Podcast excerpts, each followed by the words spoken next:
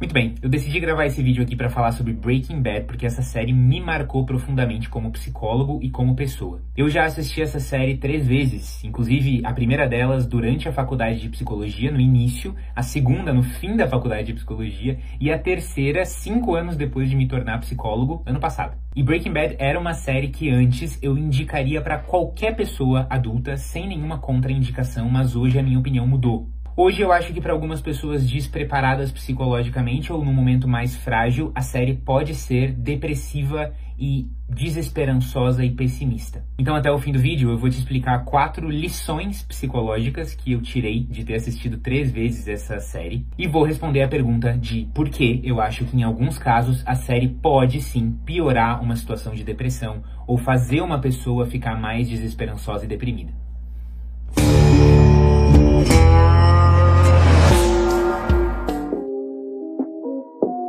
Para quem não me conhece, eu sou Henrique, psicólogo e um dos fundadores da Eureka, que hoje é a maior rede de terapia do Brasil. E aqui no canal, além de fazer análises psicológicas de séries, a gente também fala sobre maturidade, relacionamentos, desânimo, ansiedade, como usar a psicologia na prática do seu dia a dia. E agora vamos lá para as quatro lições psicológicas que você pode tirar de Breaking Bad, tá? Mas antes, se você gosta dessas análises psicológicas, por favor, deixa o like aqui e comenta que você gosta disso pra gente saber que tipo de vídeo fazer na sequência. Bom, se já faz um tempo que você você viu Breaking Bad, se você não se lembra bem, eu vou relembrar em 30 segundos a ideia da história. Breaking Bad é a história de Walter White, que é um professor de química de seus 50, 60 anos, que descobre que tem um câncer de pulmão grave, que deve dar para ele aí seis meses a um ano e meio de vida. Depois de ter essa descoberta chocante e olhar para a vida que ele teve até agora, uma vida que ele vê como medíocre, que tem problemas financeiros, que a família dele não vai para frente, ele decide dar uma despirocada. Talvez a tradução de Breaking Bad do inglês para o português mais atual fosse ele deu uma despirocada.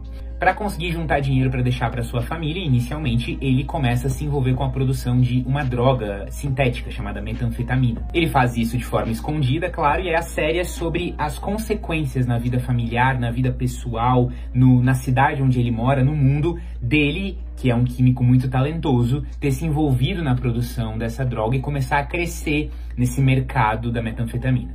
You're goddamn right.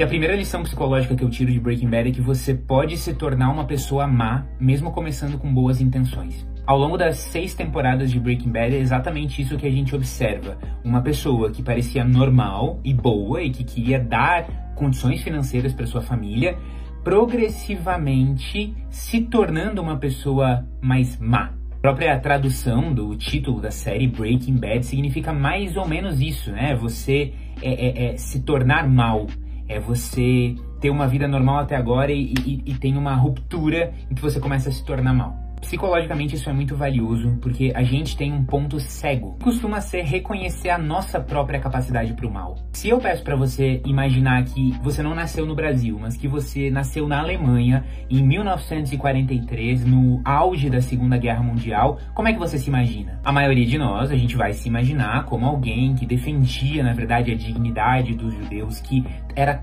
totalmente contra esse sistema fascista que estava aí. Mas estatisticamente é muito mais provável que a gente tivesse sido o contrário. Afinal, a maioria da população era o contrário. Eram pessoas que apoiavam o regime ou que pelo menos fechavam os olhos para tudo que estava acontecendo com os judeus. Você consegue se imaginar sendo essa pessoa? Se você não consegue se imaginar de jeito nenhum tendo uma guinada para o mal na sua vida, talvez você seja uma das pessoas mais vulneráveis a se tornar má a fazer coisas egoístas e cruéis. Porque como você mesmo tem esse ponto cego de não reconhecer, não, pera, isso aqui que eu tô fazendo pode aos poucos me tornar o tipo de pessoa que eu sempre desprezei, o tipo de pessoa que eu nunca quis ser. Esse ponto cego aumenta a sua chance de ser assim. Desde o início da série a gente vê Walter White justificando a entrada dele nesse mundo das drogas, com as boas intenções dele, de querer dar mais dinheiro para a família, de querer garantir o futuro dos filhos e de querer aproveitar esses últimos meses aí na, na, na Terra para compensar a, a, toda a existência medíocre que ele teve, mas lá no fundo ele não acreditava de verdade que ele pudesse se tornar a pessoa má, egoísta e cruel que ele vai se tornando até o fim da série. Existem muitos homens e mulheres que nunca se imaginam sendo aquela pessoa que trai o companheiro. E como ela pensa assim, eu nunca trairia a minha namorada, minha esposa, o meu esposo, eu nunca faria isso na, na história da humanidade. Essa pessoa também se coloca em situações mais vulneráveis. Ela começa a dar carona para certos amigos ou amigas que ela acha bonitos do trabalho, ela fica no happy hour e conversa só com aquela pessoa, ela começa a responder stories e deixar outras pessoas darem em cima dela, e quando você viu, você tomou drinks demais, você tá no lugar errado, e o adultério aconteceu, né? Agora, quando você reconhece que tem essa capacidade pro mal, você consegue parar o processo no início, antes de você já ter se tornado aquela pessoa cruel. A segunda lição psicológica é dizer que quanto mais mentiras você conta, mais mentiras você tem que contar. Pela maior parte da série, a família do Walter White não faz nem ideia do que ele tá fazendo. E ele tem que contar uma sequência de mentiras sobre por que, que ele tá ficando tanto tempo fora de casa, da onde vem esse dinheiro extra que tá resolvendo todos os problemas da família. Só que para você sustentar uma mentira no lugar, às vezes você vai ter que criar uma segunda mentira para fazer aquela primeira mentira fazer sentido.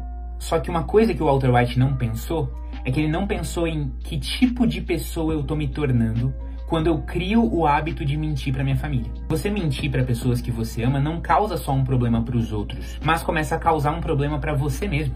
Afinal, você mente para pessoas que você quer enganar. E pessoas que você quer enganar geralmente são pessoas que você despreza, pessoas bobas, pessoas que caem em qualquer mentira. E daqui a pouco, ao mesmo tempo, você tá tentando se convencer de que ama essas pessoas e enganando e mentindo para elas e desprezando elas. Não é à toa que ao longo da série o White vai se afastando da sua mulher, vai se afastando do seu filho, do Hank, da, da, da, cunhada dele. E isso nos leva à terceira lição psicológica. Você ser inteligente não garante que tudo vai dar certo no final. Walter White era extremamente orgulhoso com relação à sua própria inteligência. Inclusive, ele ficava ressentido porque ele sentia que o Schwartz, que era o parceiro dele de laboratório, tinha construído uma super empresa, mas que ele era menos inteligente que o White. E é verdade que ao longo da série o White usa a sua inteligência para criar um monte de armadilhas e esquemas que de fato tiram ele de vários problemas. E principalmente que impedem que ele e o Jesse morram nas situações em que eles estavam quase morrendo.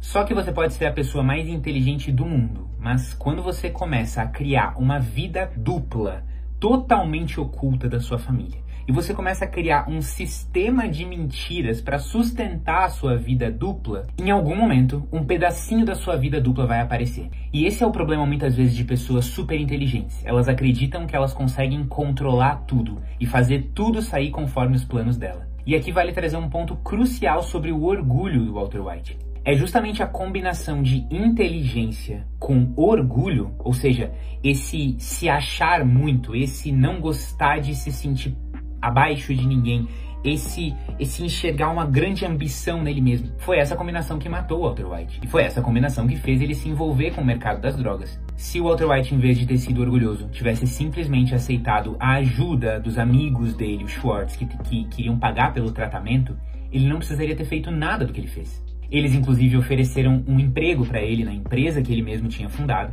Mas essa ferida no ego que essa oferta causou, a sensação de que alguém sente pena de mim, foi o que fez com que ele rejeitasse totalmente algo que poderia ter salvado a vida dele e da família dele. E a quarta lição psicológica que a gente tira é que o cara marrento e bad boy raramente é o verdadeiro vilão. Conforme o Walter White vai subindo nos níveis e nos rankings desse mercado negro, a gente vê que as pessoas que estão mais lá no topo, aquelas que mandam matar, aquelas que mandam comprar toneladas e toneladas de produto, não são as pessoas que você olharia na rua e diria: ah, esse cara é um bad boy, esse cara é, é maloqueiro. E isso acontece principalmente na dinâmica do Jesse com o Walter. O Jesse é aquele clássico aluno de ensino médio que teve pais difíceis de lidar, que se sente para baixo, que tem um pouquinho de desatenção e dificuldade de obedecer, então ele fica mais rebelde, se identifica com essa cultura mais do hip hop, do punk, começa a usar drogas, mas no fundo, no fundo,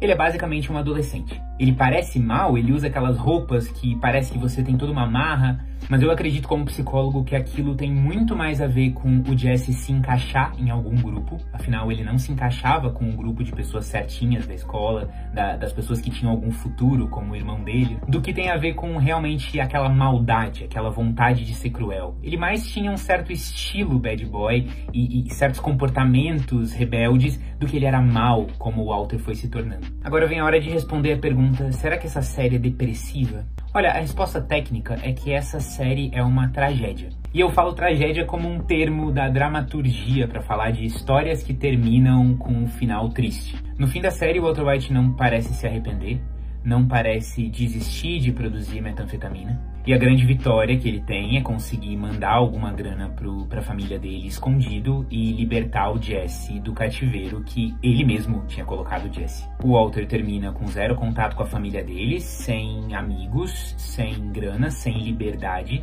Às vezes, quando a gente está mais num momento de crise existencial, a grande pergunta que a gente se faz é: quem é o ser humano? O que, que, que, que, que, que são as pessoas? E algumas séries podem fazer a gente pensar que as pessoas, no fundo, são simplesmente seres egoístas que pensam no seu próprio benefício e que vão estar dispostas a manipular qualquer um que chegue perto delas, se elas tiverem motivo para isso. E em Breaking Bad o que a gente mais vê são, são essas pessoas. São pessoas que querem muito um sucesso financeiro, um status dentro desse mercado e elas vão fazer absolutamente de tudo e manipular quem for necessário manipular para chegar ali. O Walter White vai se tornando essa pessoa, não parece fazer nada para deixar de ser essa pessoa e ele acaba morrendo sendo essa pessoa. Então, para alguém que está buscando uma mensagem mais otimista, de ver o lado positivo da vida, como a gente vê em This Is Us, que é uma série bastante emotiva, realista, mas que nos mostra como é possível a reconciliação entre as pessoas, eu acho que Breaking Bad pode ser uma série meio deprimente.